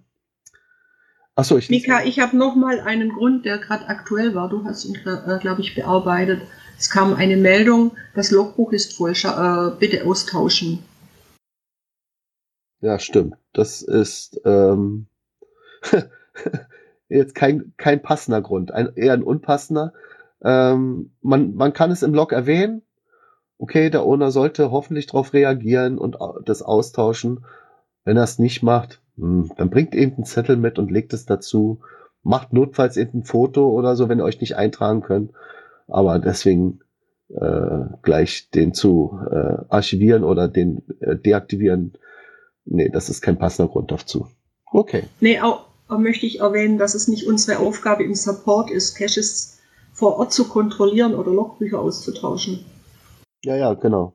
Das übersehen auch manche Leute. Die denken, wenn sie äh, ein Cache melden, dass sie dann irgendwie in Kontakt treten mit dem Owner. Nein, nein. Also eigentlich steht es auch auf der Seite drauf.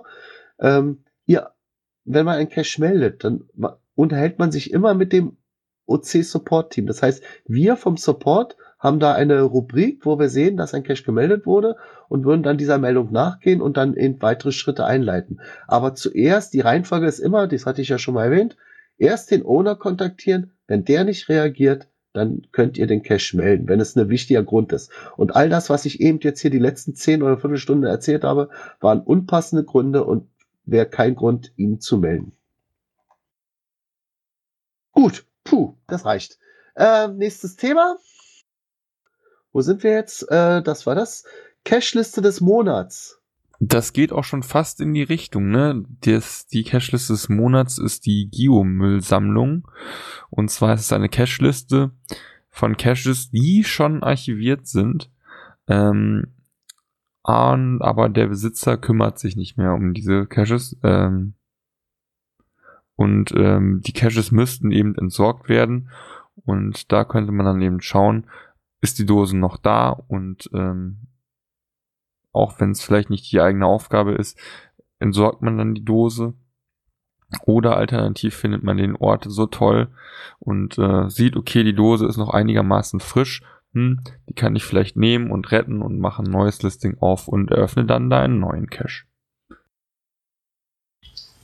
Ja, heißt retten, also wenn, wenn äh, wenn die Location wirklich, wirklich geil ist, würde ich, äh, würde ich den ohne anschreiben und äh, ob er irgendwelche Probleme damit hat, den Cache zu adoptieren oder so.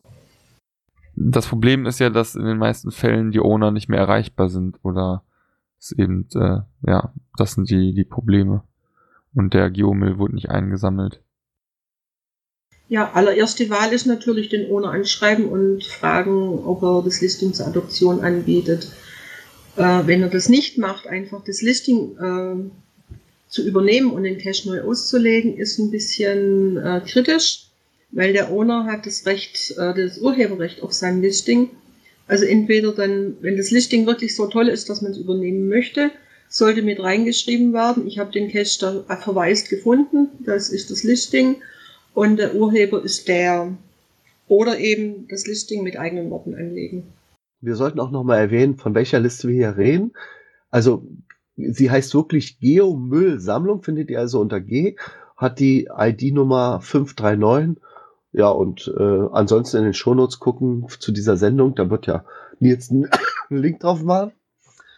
Äh, ja, ähm, mit dem Adoptieren ist ein guter Vorschlag gewesen.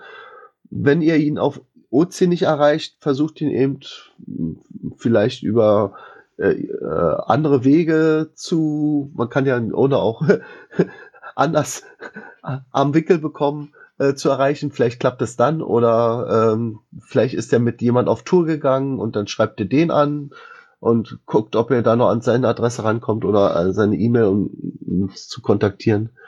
Und ja, äh, ansonsten kann man auch natürlich äh, ein Cache auch an der gleichen Location liegen. Ich sage ja, es hatte ich am Anfang gewähnt, es gibt keine Abstandsproblematik.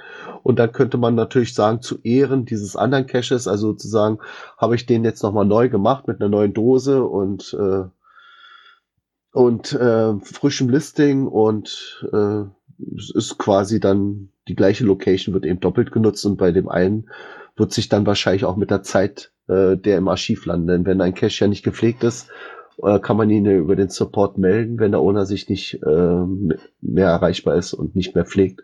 Und dann landet er im Archiv und dann würde dann von diesen zwei Listings dann nur noch eins übrig bleiben und damit ist es wieder nicht doppelt belegt, sondern nur einfach. Ja.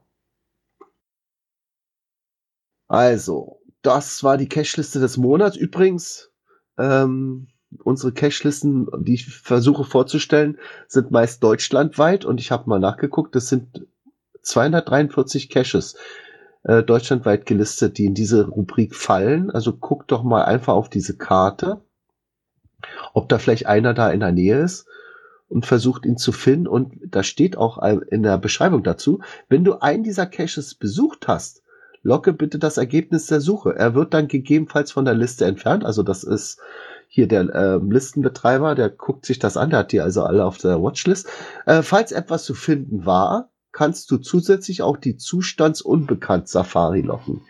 Also findest du, selbst wenn du ihn nicht findest, hast du trotzdem noch einen Fund bei der Safari, weil du sozusagen eine gute Tat gemacht hast und damit bewiesen hast, dass dieser Geomüll wirklich Müll ist, weil er nicht da ist. So, nächste Rubrik. Wir steuern dem Ende entgegen. Ähm, nach langer Zeit, Log des Monats, hatte ich gedacht, es wäre mal Zeit, äh, äh, diese Rubrik auch mal mit Leben zu füllen.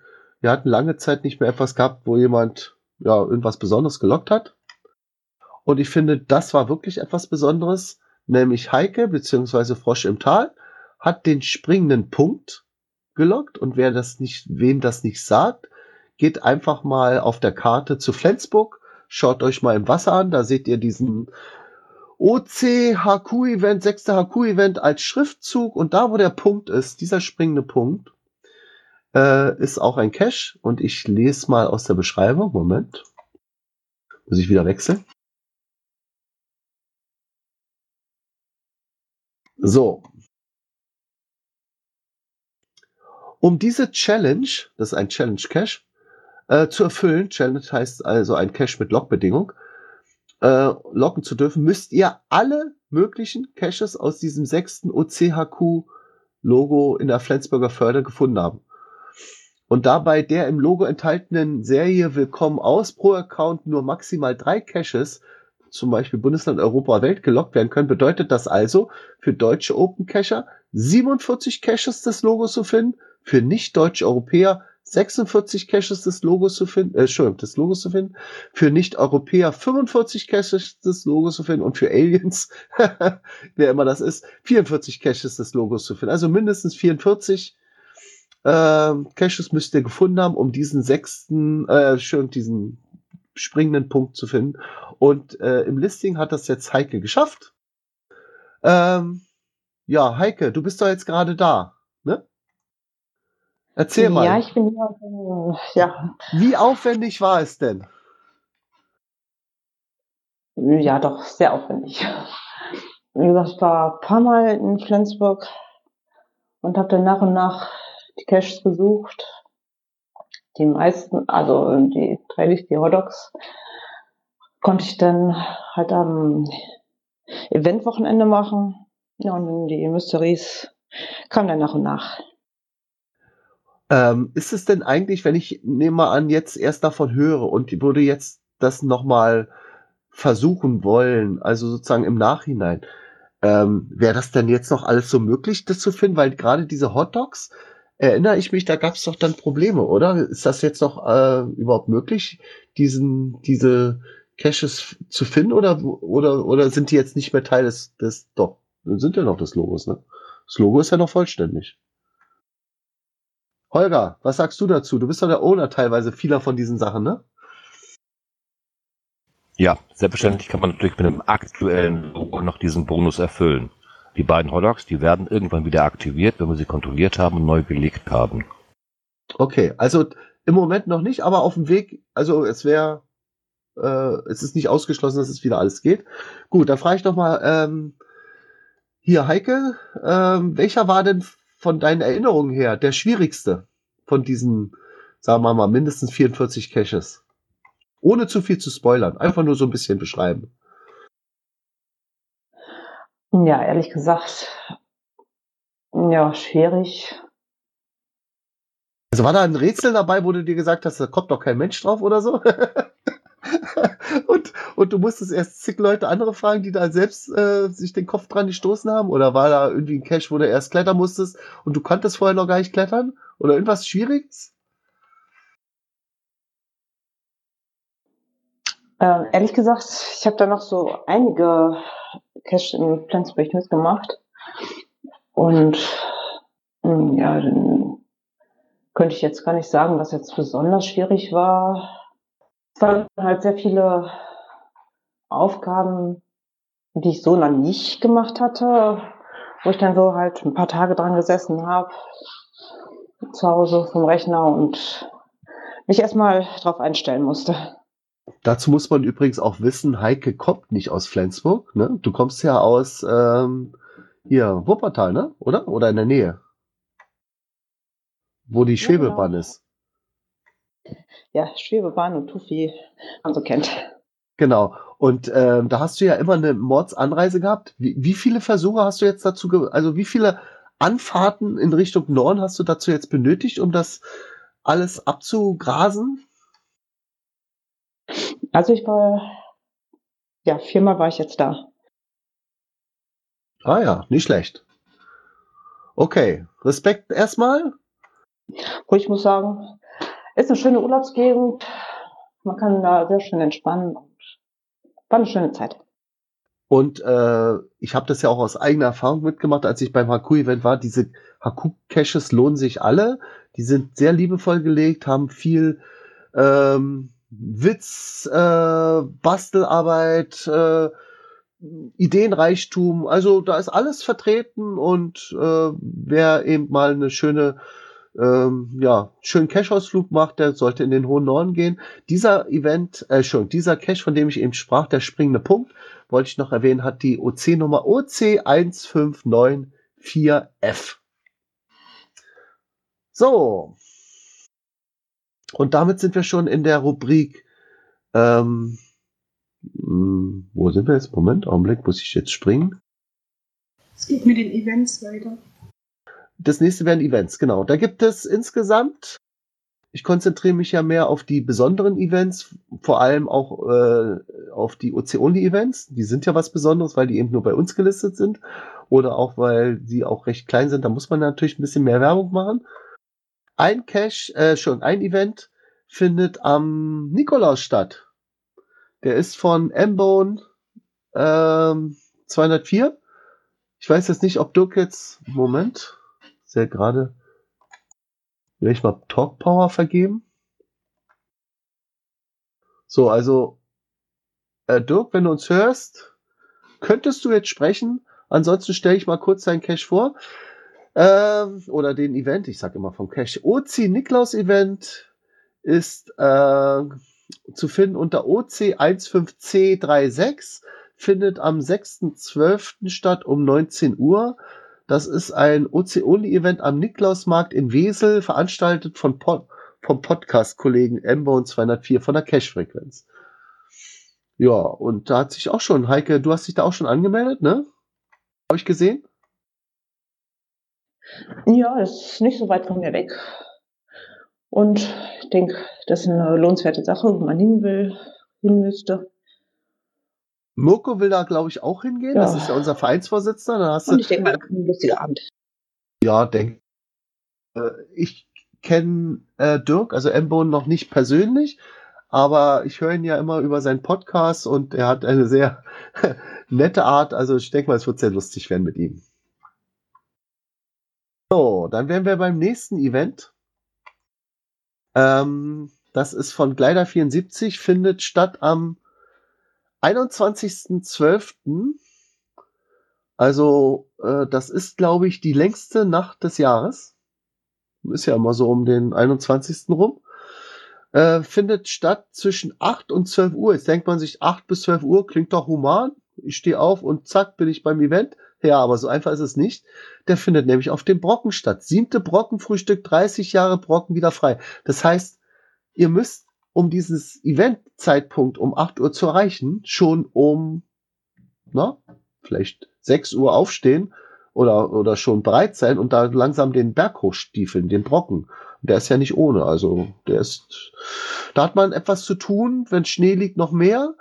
Ähm, die Sissy-Cacher unter uns und ich äh, oute mich mal selber als Sissy-Cacher, würden wahrscheinlich die Brockenbahn nehmen.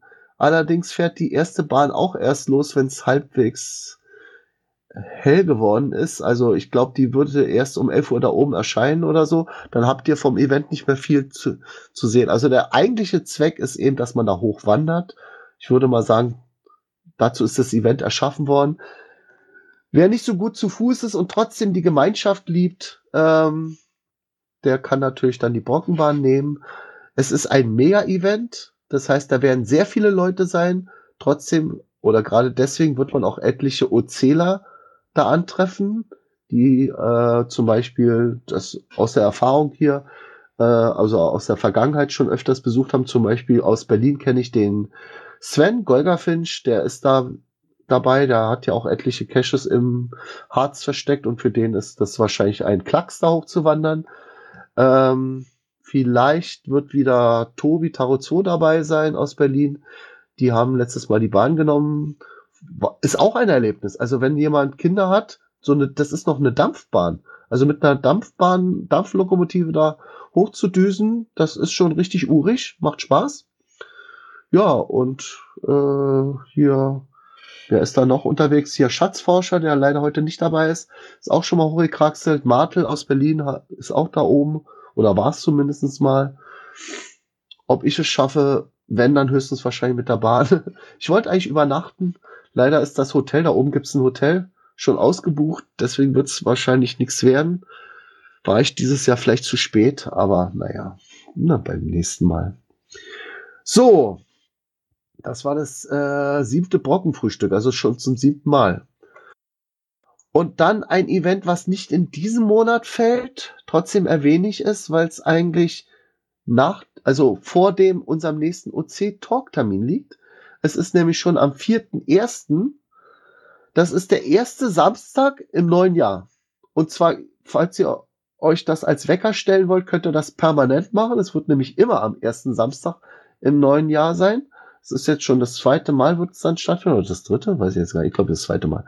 Und das ist von mir selbst, es nennt sich Rendezvous. Ähm, zu finden unter der OC-Nummer OC13FC3. Und das ist sowas ähnliches, was wir jetzt hier auch gerade machen. Ein, ein virtuelles Meeting, allerdings nicht per Teamspeak, sondern per Zoom. Also Zoom ist das gleiche, bloß man kann sich da auch unterhalten, bloß man sieht sich auch noch miteinander, also mit einer Webcam, wenn jemand hat. Sonst ist es eben nur, hat man nur den Avatar von demjenigen, den man sehen kann und kann sich dann nur so unterhalten. Und da könnte man auch was teilen, also Bilder teilen, äh, sich irgendwas gegenseitig zeigen. Ich finde da Zoom ist ein bisschen flexibler als Teamspeak, deswegen habe ich Zoom genommen und vor allem fand ich auch interessant, ähm, das war eigentlich gedacht, um mal so ein bisschen OC die Knoten zusammenzubringen. Also dieses Listing ist nicht nur bei uns gelistet, sondern es gibt das Rendezvous-Meeting auch in Amerika, in ähm, England und äh, in anderen Knoten und äh, alle verweisen quasi auf denselben Zoom-Link, auf den wir uns dann hoffentlich alle treffen. Und deswegen wird das dann auch in englischer Sprache sein. Ähm, mit hoffentlich möglichst großer internationaler Beteiligung. Und da kann man sich so ein bisschen austauschen. Hallo? ja, dann können wir uns untereinander austauschen, wie es da äh, ja, was, wie es auf den anderen OC-Knoten so geht und was da jetzt in, in letzter Zeit gerade neu und aktives rübergekommen ist. Und was so die letzten Highlights sind und äh, was Spaß gemacht hat oder so. Mal so ein bisschen über den Tellerrand gucken. Ich meine jetzt über den OC.de Tellerrand. Ja. Das war's, Nils.